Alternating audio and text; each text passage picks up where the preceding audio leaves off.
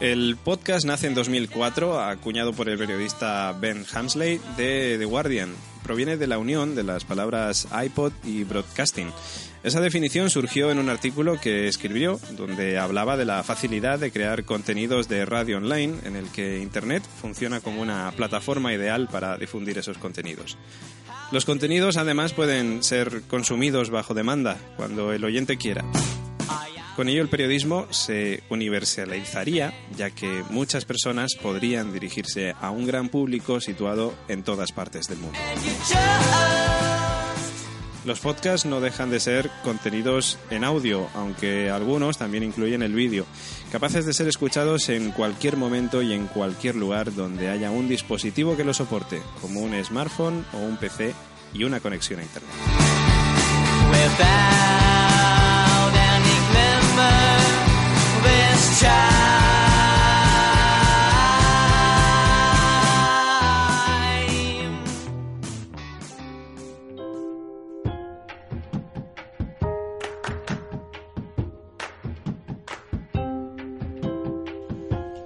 Bienvenidos a Hijos de la Radio, bienvenidos a este nuevo podcast de la Factoría La Constante que presenta, pues, como no, como no podía ser diferente en cuanto a los podcasts de la Factoría de la Constante, pues yo, David Mulé. Eh, bueno, no, no es diferente, sí, es diferente. En Conté de Tardis lo presenta Carolina Fraile para hablar de Doctor Who. Pero bueno, como veis, es el toque La Constante, pero es otro contenido. No hablamos de series en este caso, pero sí hablamos de podcast, que al fin y al cabo es eh, pues por lo que estamos aquí, también te digo. Estamos aquí por, por muchas cosas, por muchos temas, pero el podcasting evidentemente es el medio de comunicación que utilizamos en la Factoría La Constante para poder comunicarnos con vosotros y me acompaña para este primer programa de Hijos de la Radio, de este metapodcast, se podría decir, de la Factoría La Constante, pues un buen amigo, un buen amigo que hemos compartido micros, estamos compartiendo de hecho micros eh, con ese podcast Camino a JPod sobre las jornadas nacionales de podcasting y ahora lo presentaremos y hablaremos de un montón de cosas con él porque es un crack, yo tengo que decirlo, así que ahora que estamos en confianza, es un crack, es muy buen tío además y él es Franny Zuzquiza. ¿Qué tal? ¿Cómo estás? Muy bien, escuchando tus mentirijillas. Eh, el, hecho de que hayas eh, pensado en mí para iniciar este proyecto de Hijos de la Radio, cosa que te agradezco, tiene una vertiente muy buena, y es que de aquí ya solo puedes ir hacia arriba. Con lo cual yo le auguro un, un buen presente, no lo sé, pero un gran futuro a tu nuevo proyecto seguro. bueno, eh, Fran es que es muy humilde, es muy humilde. Fran es un... No, pero también te diré que me considero guapo, ¿eh? Ah, bueno, pues eso está Realista también. Eso está, eso está bien. bueno, Fran Izuzquiza presenta muchos podcasts, entre ellos La Escóbula de la Brújula, eh, que bueno, pues me vas a permitir que empiece hablando de este podcast porque mm, tengo muchos amigos y muchos buenos amigos en este podcast eh, mm. perteneciente a día de hoy a Podium Podcast y bueno, pues dirigido por Jesús Callejo, uno de mis grandes amigos dentro de este podcast, junto a Carlos Canales, junto a Juan Ignacio Cuesta, junto a Marcos Carrasco, junto a David Sentinella, en fin, Carmen Fernández, un montón de compañeros y amigos y bueno, pues el presentador de este podcast es Fran Izuzquiza, que antes de meternos un poquito en el meollo de este primer capítulo que hemos enfocado a qué es el podcast, explicar un poco qué es el podcast dentro de un podcast, que esto también es un poco complicado. Pero cuéntame un poquito qué tal la experiencia de, la escóbula en Podium Podcast y de tu nuevo rol dentro de, de la escóbula de la brújula como presentador. Bueno, la experiencia de la escóbula, mm, voy a distinguir las dos preguntas que has hecho. La experiencia de la escóbula dentro de Podium Podcast, pues muy bien. Y el hecho de, de haber dado el salto, entre comillas, a una plataforma como Podium, como el Grupo Prisa y con el apoyo de la cadena Ser, eh, se nota bastante. Hay muchos amigos nuevos del programa que están conociendo eh, la escóbula, pues bien porque están en la app de Podium, eh, bien porque han escuchado la promo en la cadena Ser, que eso se nota un montón, evidentemente. Eh, y que se están eh, sumando al proyecto semana tras semana y eso es algo que realmente, pues a medida que vas haciendo los programas y publicándolos, pues es una satisfacción absoluta. Y eh, me preguntabas por el caso mío, el cambio de rol. yo venía de ser el productor en la etapa anterior. Pues ha sido una, pues una montaña rusa, si te digo la verdad. esto lo he contado varias veces. yo soy oyente eh, de mi época adolescente, 15, 16 años, de, la antigua, y digo antigua porque el equipo era bastante diferente, de la Rosa de los Vientos, con Cebrián, con Callejo, con Canales, con Cardeñosa, con, con Maese, etcétera, etcétera. Y cuando descubro que existe la escóbula, como oyente simplemente, pues eh, rememoro aquellos días que echaba bastante en falta. Luego les conozco en Radio 4G, empiezo a trabajar con ellos desde fuera, entre comillas. Para mí es una satisfacción absoluta compartir ratos en la radio con la gente a la que admiro desde que tengo esa edad, que he dicho. Y cuando me incorporo como productor, pues ya ahí alucino en colores, pero cuando ya me proponen cambiar de etapa, cambiar un poco de ritmo y ser el presentador, pues no te voy a mentir, para mí, o sea, las dos, tres primeras semanas, y mira que ya llevamos tú y yo años en esto de la radio, eh, me costaba dormir, te lo digo en serio, ¿eh? Para mí era una, una, responsabilidad tremenda, sobre todo teniendo en cuenta que, que, yo, y no lo escondo, no soy un experto en historia, sé de historia lo que puede saber pues una persona normal de la calle, e intento aprovecharlo a mi favor, ¿no? Haciendo las preguntas que cualquiera podría hacer en un determinado momento. Yo creo que además el... Pero la, la sensación... Sí, ¿no? Iba a decirte que yo creo que además el, el ejemplo de la escuela de la brújula como podcast y como trabajo de, de, profesionales que sois es un, es un ejemplo, y nunca mejor dicho, porque ellos empezaron como podcast digamos amateur en el sentido de que grababan en el en el ay se me ha ido ahora la palabra sí ellos en empezaron en, el taller en Radio de Vallecas primero sí. y luego en el taller del pintor que fue donde estuvieron un año y pico dos años creo efectivamente efectivamente luego de ahí pasaron a pasasteis a Radio 4G a Spain Media Radio y ahora estáis uh -huh. en Podium Podcast. Es algo que, y de hecho, bueno, ya sabes, yo vengo del mundo del misterio, o mal llamado mundo del misterio, como dicen algunos, ¿no? Eh, y, y, era lo típico que decíamos de, esta gente tiene que estar en un lugar que les dé mucha más difusión, ¿no? Y, y la verdad es que cuando, cuando este pasado invierno, pues ya me comentaron, ¿no? Lo de, oye, que nos vamos a Podium, era como, joder, es que, es, es que lo merecéis, lo merecéis porque es un trabajo excelente el que estáis haciendo en en la escóbula de la brújula. Y, y, bueno, y los años que llevan tus compañeros mmm, haciendo radio, como decías tú, en La Rosa de los Vientos y en tantos otros programas, eh, yo también he podido contar con muchos de ellos en mi anterior etapa en mi programa Tras los Límites, en fin, un trabajo y una recompensa yo creo que bien merecida la de que estéis ahora mismo en, en Podium Podcast. Pues te lo agradezco. Y entonces entenderás la sensación, ya que has grabado con ellos, de esa sensación extraña de que estás hablando con la radio que escuchabas hace, hace años, te sientas con Callejo, con Canales, con, con cualquiera de ellos, y, y, dices, ostras, es que la radio me está contestando. Sí. Eh, sí. Esto es muy raro. Es, es, raro, sobre todo al principio, sobre todo al principio cuando, sí. cuando no les conocía, cuando todavía eran, pues, pues, eso, desconocidos para mí, en el sentido de que todavía no, no habíamos hablado de tú a tú. Y, y, y, se hacía raro al principio decir, ostras, pero si es que yo, Jesús Callejo, lo he escuchado tantas veces en La Rosa y ahora está mi programa aquí hablando, comentándome, tal. Digo, bueno, pero lo que pasa es que luego es cierto y, y, y, quizás peco un poco de buenista, pero es que es verdad, es que sois muy buena gente y, y luego ya se te olvida todo eso y es como pues, son mis amigos que hacen un podcast y que mola, ya está. no, es verdad, lo hacen muy fácil ¿eh? y con ellos es un gusto sentarse sí. y charlar de, de, cualquier tema porque es que da igual lo que les lances que te lo van a, te lo van a coger y te lo van a dar una vuelta y te lo van a expandir, eso es, sí, es un gustazo, es un placer. Sí, también podríamos hablar yo luego ya de la intrahistoria de algunos miembros de ese programa como David Sentinella o Carlos Canales con los que nos contamos todos los años para ver la Super Bowl, pero bueno, esto ya sería cosas... Ya... Tengo pendiente eso, ¿eh? Un año, no, no, he ido yo todavía. Sí, sí, sí, ya una tradición desde hace años ya juntarnos para, para ver la Super Bowl. Bueno, pero Fran, tú tienes más podcasts, tienes sí. más podcasts, cuéntanos, háblanos de tus podcasts.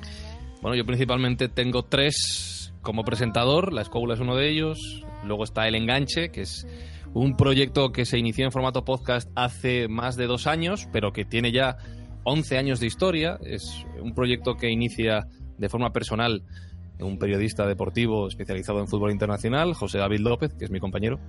Y él lo que quiere es contar historias en torno al fútbol que no sean lo típico, pues quién ha marcado, a quién han expulsado, la polémica del día. No, él quiere contar historias sociales, porque el fútbol es un deporte que llega eh, a, prácticamente a todas las esquinas del planeta y que es capaz de, de, mover a la gente como muy pocas cosas son capaces de hacer eh, en, pues en, muy en casi toda la historia prácticamente. El fútbol consigue muchas cosas buenas y muchas cosas malas también, ¿no? Entonces, eso lo quería retratar primero en web, luego en versión de vídeo, que lo ha hecho para programas de televisión también, y gracias a Space Media Radio le, le proponen pasarlo a formato podcast, él me llama a mí para que ponga la parte, digamos, radiofónica, y llevamos dos años y pico, ya son pues no sé cuántos episodios son, 70, 80, he perdido la cuenta por completo.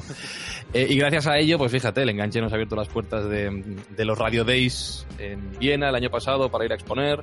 Estuvimos en, en Bratislava, en Eslovaquia, hablando con, con los compañeros de una emisora de allí, la más escuchada, Radio Express, para contar lo que hacíamos. O sea que es un formato que me está gustando bastante y que tiene bastante prestigio, ¿no? José David, la verdad es que ha conseguido una, una marca bastante fuerte. Y por otro lado, también en Spain Media Radio, hace tiempo me, me encargaron pues que diera la vuelta a las entrevistas sobre podcasting que estaba haciendo en mi blog y que hiciera una especie de manual sobre podcasting. Y de ahí nace el cuaderno, que ya pues va camino del primer año de vida, en, a principios del año que viene lo cumplirá, y donde me dedico pues en versión metapodcast, como este que estamos haciendo, como digo, a contar consejos y puntos que a todos los podcasters nos habría venido bien que alguien nos dijera cuando empezamos, y en versión newsletter analizar la, la actualidad del sector, que afortunadamente más y más rápido, hasta el punto de que yo ya casi me pierdo un poquito a veces. Bueno, hay que decir que, mm, que una de las, digamos, cualidades de, del podcasting es que, bueno, yo lo comparo mucho con, con Netflix. Sí, yo también. Sí. A la hora de que, claro, tú, bueno, pues con Netflix o con cualquier plataforma, ¿no? De, de, de contenidos bajo demanda, como pues HBO, como incluso la, el portal web de Movistar, o bueno, Amazon, Sky, etcétera. ¿no? Sí. no me quiero dejar ninguno, pero bueno, hay muchos, hay muchos. Eh, y yo lo digo porque en el, en el sentido de que tú puedes elegir el contenido que tú quieres ver en el momento que tú quieras. Pero la diferencia que nosotros tenemos, y cuando hablo de nosotros me refiero a los podcasters porque hacemos podcast, evidentemente, eh, la diferencia que nosotros tenemos es que el podcast es mucho más fácil de poder consumir que una serie de televisión, por ejemplo. Sí, sí, sí. Mira, eh, esto es una primicia. Eh, aunque depende de cuándo salga esta charla publicada, puede que ya se haya lanzado. Pero bueno, el próximo episodio del cuaderno de podcasting que sacaré habla precisamente de eso, de cuánto cuesta hacer un buen podcast. Eh, juntado a gente que está teniendo éxito, eh, hablo de mm, la gente de Histocast, por ejemplo, indiscutibles en España. Sí. Cristina Mitre, que ha pegado muy fuerte últimamente. Fernando Díaz Villanueva, que fue una de las primeras personas que a mí me dijo, Fran, voy a comprarme un micrófono y voy a probar esto del podcast. Y también he hablado con Santi Camacho. Y la pregunta que les he hecho es, pues va por ahí, ¿no? Es ¿cuánto dinero habéis gastado vosotros en el equipo? ¿Con qué equipo empezasteis? ¿Y cuánto habéis gastado en renovarlo? Y la conclusión común, en que sacan los cuatro, ya destripo un poco mi propio producto, Spoiler. es que es que no es tan importante eh, lo que gastes en el equipo, no es tan importante la inversión en el material, lo importante evidentemente es que suene bien, eso está claro, pero la clave de todo está en el contenido. Y el contenido en podcast es mucho más fácil de producir y mucho más barato, por descontado, eh, que en otros formatos como puede ser Netflix, como pueden ser las series, como puede ser la tele, y en algunas ocasiones incluso estoy convencido que es más barato que lo que cuesta hacer algunos tipos de web que hay por ahí circulando.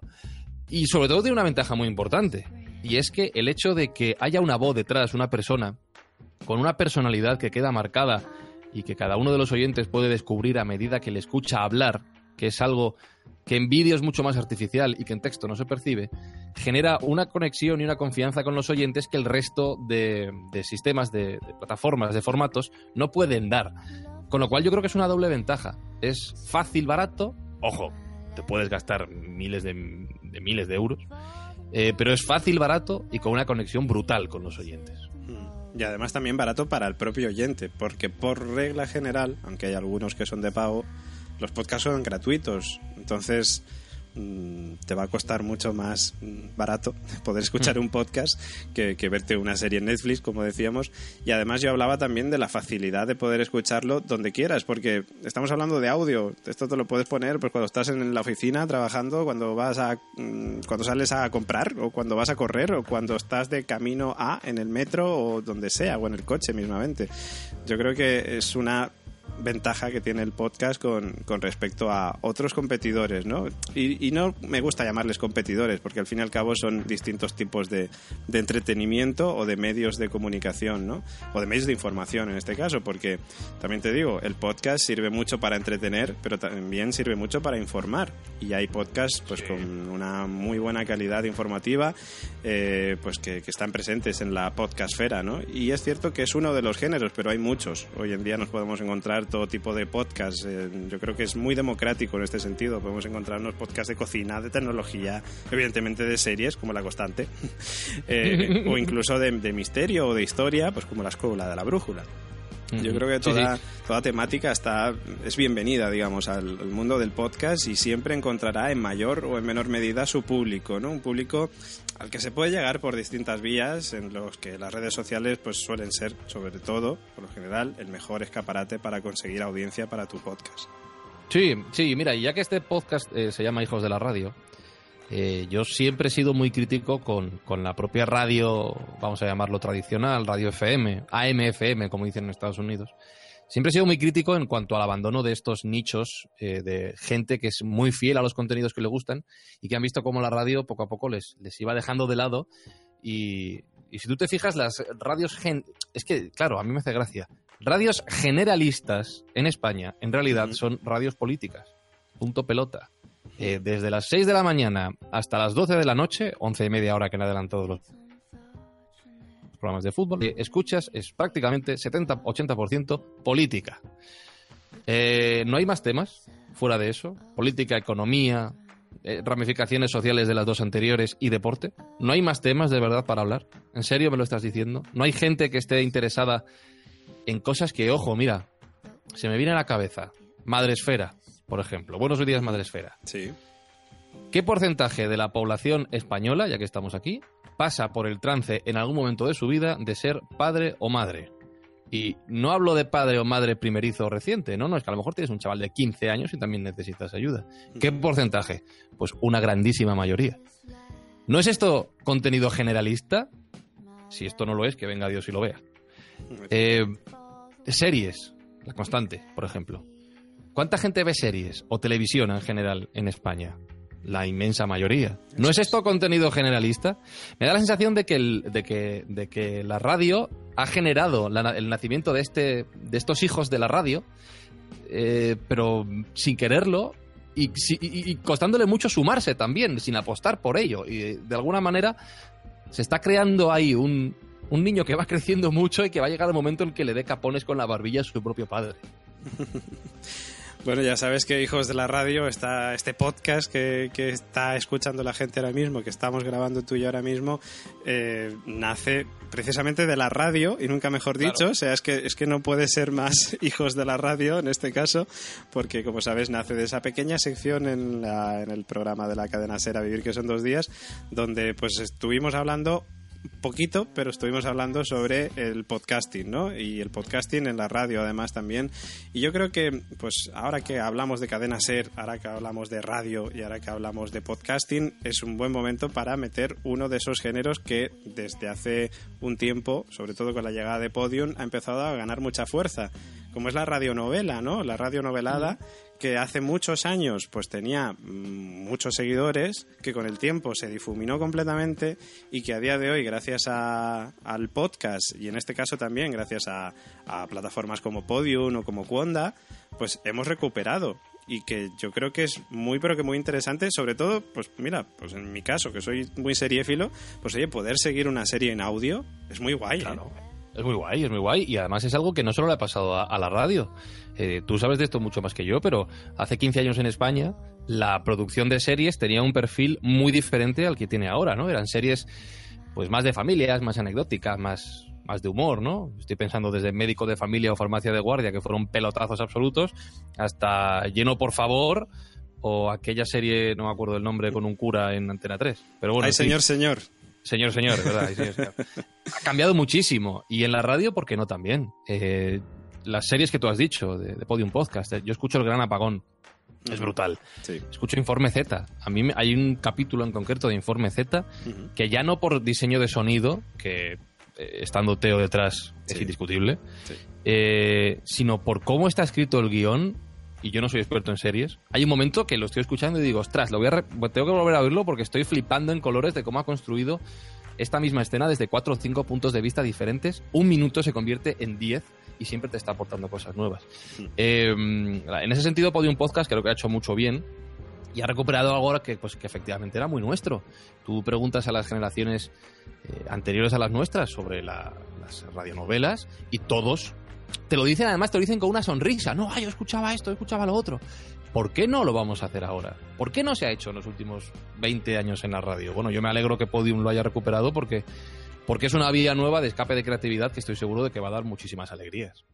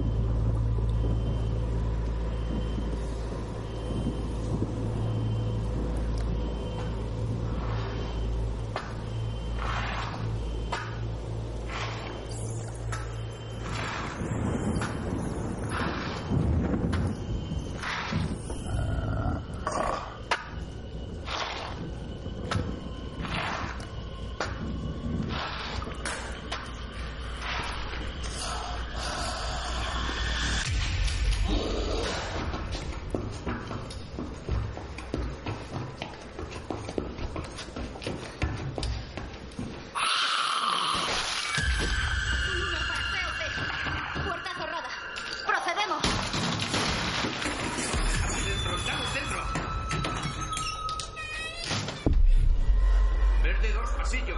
Verde 3, terraza.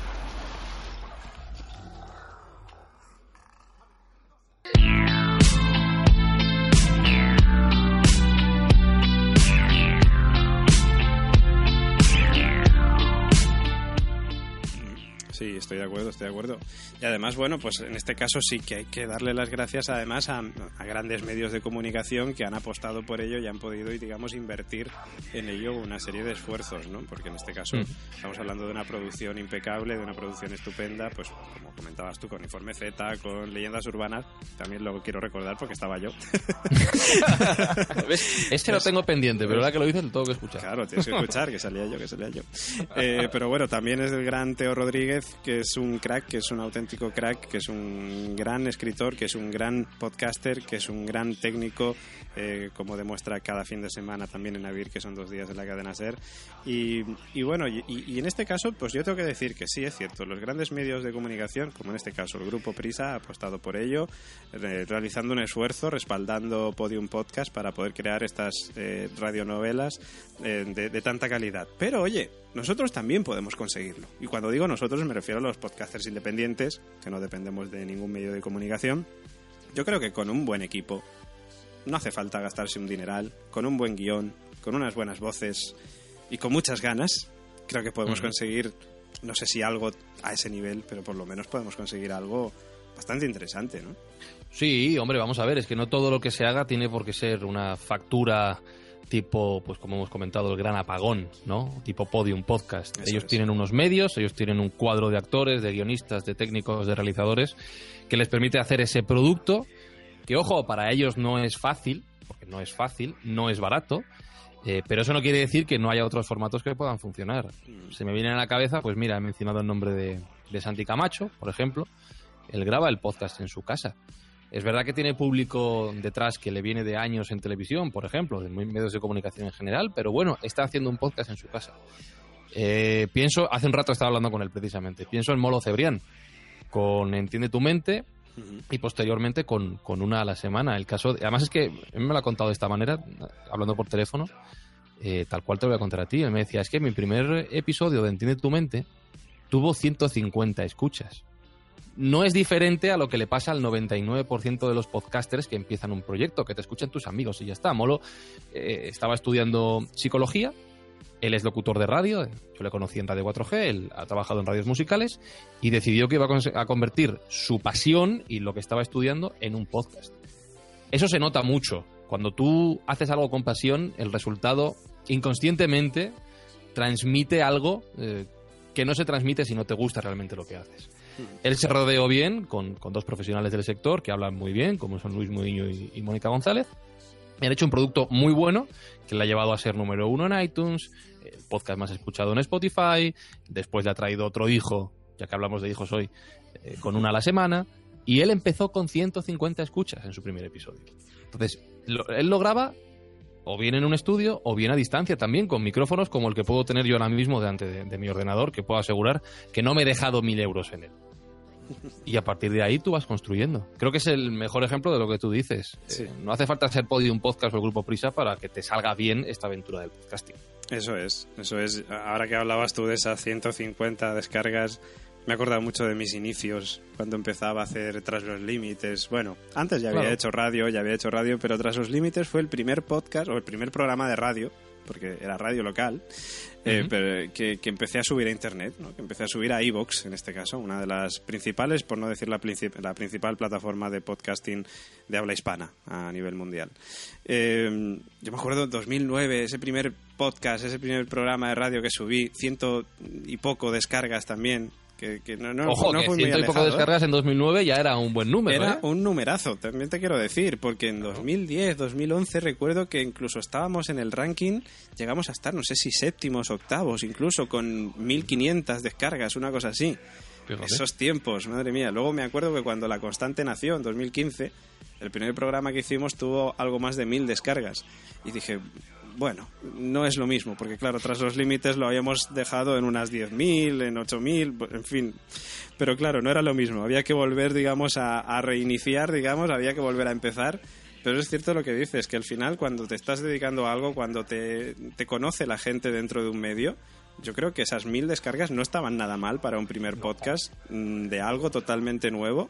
Y, y yo creo que puede atraer un poco de ese público que venía de, de Tras los Límites hacia la constante. Y de hecho, bueno, a día de hoy pues tenemos oyentes, incluso Patreons dentro de, de nuestra plataforma que, que, que, bueno, que vienen desde aquella época, desde las- los- la era de Tras los Límites. o sea que... Fíjate. Y eso que has pegado un, un cambio radical de temática, ¿eh? Sí, sí, sí, sí.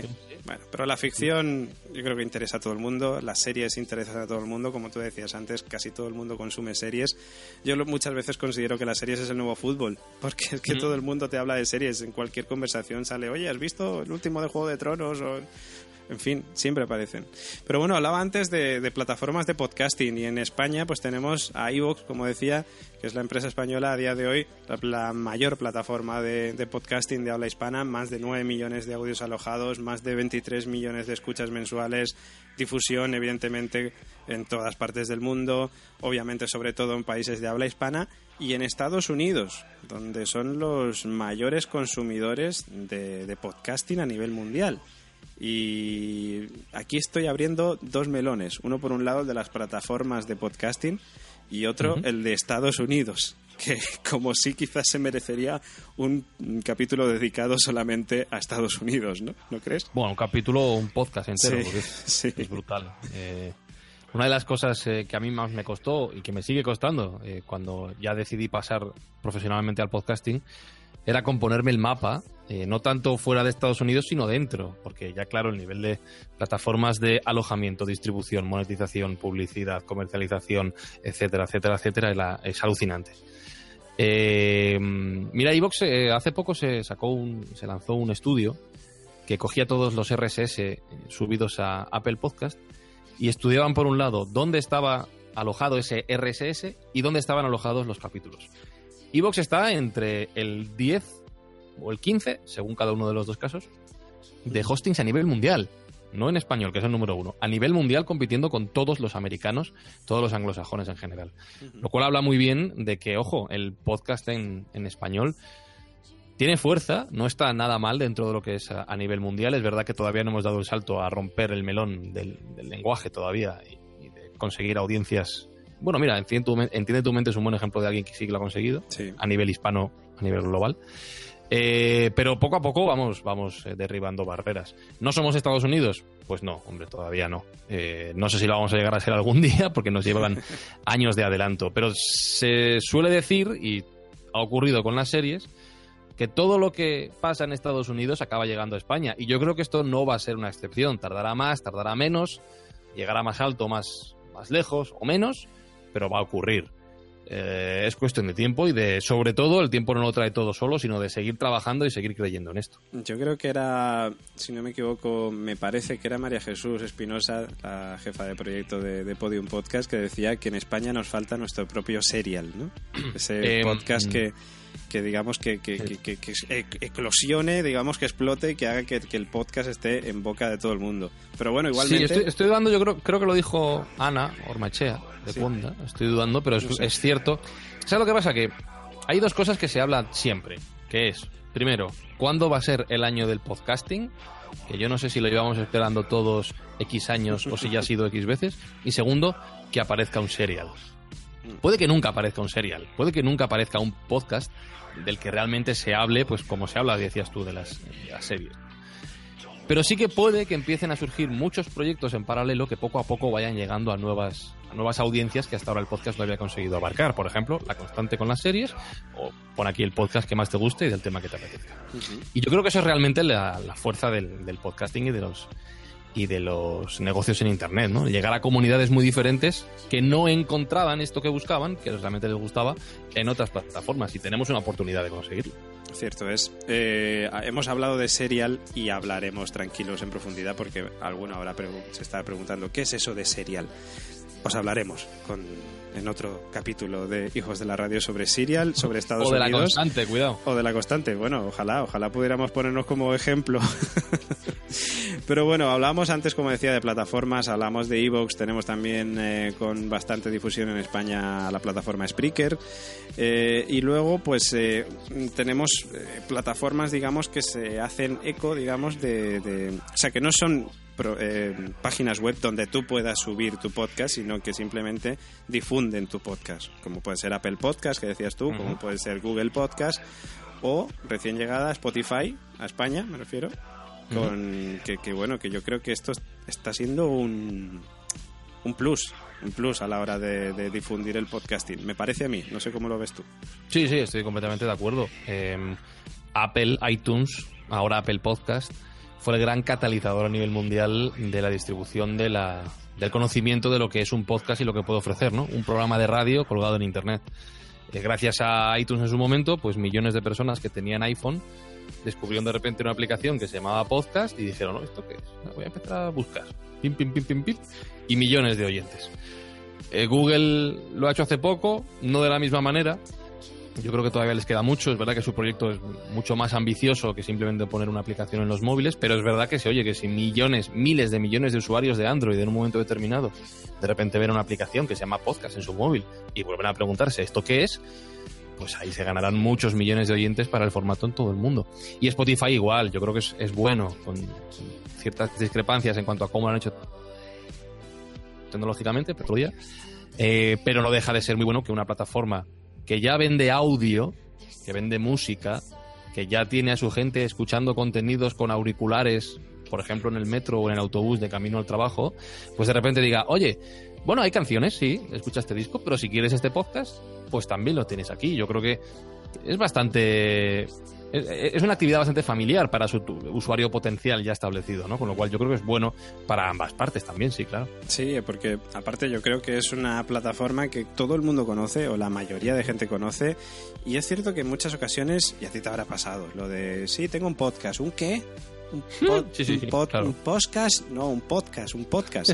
y te dicen, ¿y eso dónde se escucha? Y a lo mejor le, pues, pues le hablas de alguna de las otras plataformas y te dicen, no, lo, no las conozco. Bueno, entro en la página web y lo busco. Pero si tú le dices, ¿tienes el Spotify ahí? Sí, ábrelo y busca mi, mi podcast, enseguida lo van a encontrar. ¿no? Yo creo que sí, en ese claro. caso nos ha facilitado bastante eh, pues la difusión del podcasting. Aunque es cierto que todavía pues ahora, tenemos que hablar de un montón de cosas y no lo podemos hacer solo en el primer capítulo, ¿no? Pero, eh, pero todavía es cierto que faltan, como decías tú, pues cosillas por, por mejorar en Spotify de cara al podcasting. Pero bueno, Hmm. eso lo hablaremos en otro capítulo. Ahora, simplemente para acabar, yo quiero hacerte una pregunta que es la que me gustaría hacerle Se, se a me ha hecho corto, ¿eh? No sé a la gente, pero a mí se me ha hecho corto. A, a mí también. a mí también, te lo digo así, a mí también. Eh, pero mm, quiero hacerle a todos los invitados que, que traiga Hijos de la Radio la misma pregunta. Y es, Vale. ¿qué es para ti, para ti, el podcasting? Y no me refiero a la definición de podcasting, sino que, qué significa para ti el Sí. podcasting. Y, y yo, y, y yo cada vez que alguien me lo pregunta intento responder de una manera diferente. Ah, pero vale. siempre, siempre caigo en lo mismo. Eh, porque yo creo que, para- que es la clave.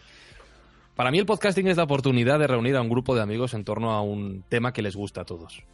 Eh, esa es la clave, básica. Formato audio, con auriculares. Eso evidentemente es el medio, pero la clave está en eso. Compartir una pasión, ponerla sobre la mesa, charlar tranquilamente sobre ello, ir al detalle, porque todos somos muy frikis de algo seguro, pensadlo. No, yo no soy friki. Sí, sí, tú también lo eres. Y, todos estaríamos horas y horas en un bar con nuestros amigos hablando de cierto tema. Bueno, pues ese tema es susceptible de tener un podcast. Hay gente que de repente, alguna vez me ha pasado, me, recuerdo un chico que me escribió y me decía, es que yo quiero hacer un podcast de historia, pero, pero es que hay muchos, muy buenos, digo, da igual. Si es que seguro que tú lo vas a hacer diferente. Seguro que tú has escuchado esos podcasts de historia y echas algo de menos. O tú simplemente lo contarías de otra forma. Y habrá gente a la que tú le gustes y que no le guste lo que ya hay. Bueno, pues hazlo. Simplemente esa, para mí el podcasting es la oportunidad de compartir eso en lo que perderíamos todo el día charlando. Me recuerda mucho a cómo comenzó Todopoderosos, que comenzó así. Y, y que fíjate tú, pues ahora resulta que lo podemos escuchar con los auriculares donde y cuando queramos. Bendita tecnología y todos los frikis del mundo a unirse.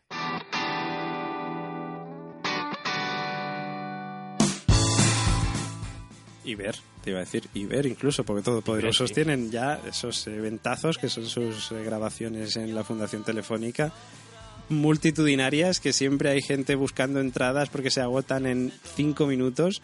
En fin, ejemplazo el de Todopoderosos también. Sí, sí. Eh, Fran Izuzquiza, presentador de La Escuela de la Brújula, del Enganche, de Cuaderno de Podcasting y, y- y, bueno, y tú seguirás y seguirás sumando. Porque, en fin, Sí, sí, no, hay, hay por ahí más cosas, pero como yo no les pongo voz, pues claro. eso para otro día. Sí, sí, para el siguiente capítulo en el que te invite, pues ya tendrás que contarme más cosas tuyas. Esto es así. Pues nada, Al final, habrá te- que hacer segunda parte. claro, claro que sí. Eh, una página web donde podamos conocer más sobre ti. Eh, bueno, pues franciscoizuzquiza.com. El apellido es complicado, pero bueno, a la vez número 200 se pilla. franciscoizuzquiza.com y si no, tú escribe algo parecido en Google que ya te corregirá. Vale, perfecto. Si no, que se pongan el podcast y si no lo han entendido, van para atrás otra vez, lo vuelven a escuchar y así hasta No, mira, es- salga. eh, se me ha ocurrido una solución más fácil. Como, como David ahora en el título o en la descripción Claro. pondrá mi nombre, Eso haz es. un copia-pega y ponlo en Google, ya está. Perfecto, esa ha sido la mejor solución. Muchísimas gracias, un abrazo, Fran. Nada, gracias a ti, un abrazo fuerte. Chao, chao. Y bueno, para finalizar, eh, lo decía antes, Hijos de la Radio nació como sección en la cadena SER, en A Vivir que son dos días. Ahora se transforma en podcast, como no podía ser de otra manera. Hijos de la Radio es un podcast, evidentemente es un programa donde vamos a hablar de este maravilloso medio, un medio que está ligado muy estrechamente a la radio, un medio que para muchos aún está por descubrir. Vamos a indagar en algunas temáticas y características del podcast con el objetivo de informar de una nueva manera de aprender, de entretenerse o simplemente de desconectar. Y para terminar, ya lo hice en la sección, pero lo quiero volver a hacer. Me gustaría dejar una de esas frases célebres de uno de estos grandes podcasters independientes que lleva muchos años en el mundo del podcasting, como es mi amigo Sune de Nación Podcast. Y es que a todo el mundo le gustan los podcasts, pero todavía no lo saben. Hasta el próximo podcast. Chao. La escóbula de la brújula. Bueno, a ver, voy a abrir Wikipedia, Jesús. ¿Qué busco? A ver, busca la G. ¿La G? Josh Gordo. ¿Cómo? Sí, sí. Tú ¿George? Josh Gordo. Sí, sí, sí. Sí, sí, Gor- G, la G. Gordo. Gordo, Gigi. gordo, gordo. Gordo. gordo. Con N. Gordo. Ah. Gordon, me está timando. Ah, pone Lord Byron. Ah, He, vale. pu- he puesto gordo. Ay, mira tú por dónde. Sexto varón de Byron. Lord Byron. Sí, sí, no te has equivocado. No ¿eh? No te has equivocado. Vamos a ver qué dice aquí. Dice aquí, debido a su talento poético, personalidad, atractivo físico y escándalos personales, fue en vida una verdadera celebridad de la época. Estamos hablando de un no Latin lover, pero un English lover. Cuaderno de podcasting. Página 16. ¿Es viable el podcasting de pago? En la anterior página de este cuaderno de podcasting repasamos diferentes estrategias para poder conseguir dinero a través de tu podcast. Son muchos los podcasters que lo han intentado durante los últimos años y no tantos los que lo han conseguido. De los que sí y de los que no, de todos podemos aprender. Y a ellos va dedicada esta nueva entrega. Os lanzo la primera pregunta. ¿Os acordáis de cómo eran los medios antes de Internet? Una curiosa mano de Dios, la noche aciaga de Bayo, mujeres futbolistas en Suazilandia y un video análisis sobre el futuro de los enganches en el fútbol completan nuestro debut, el primero de muchos.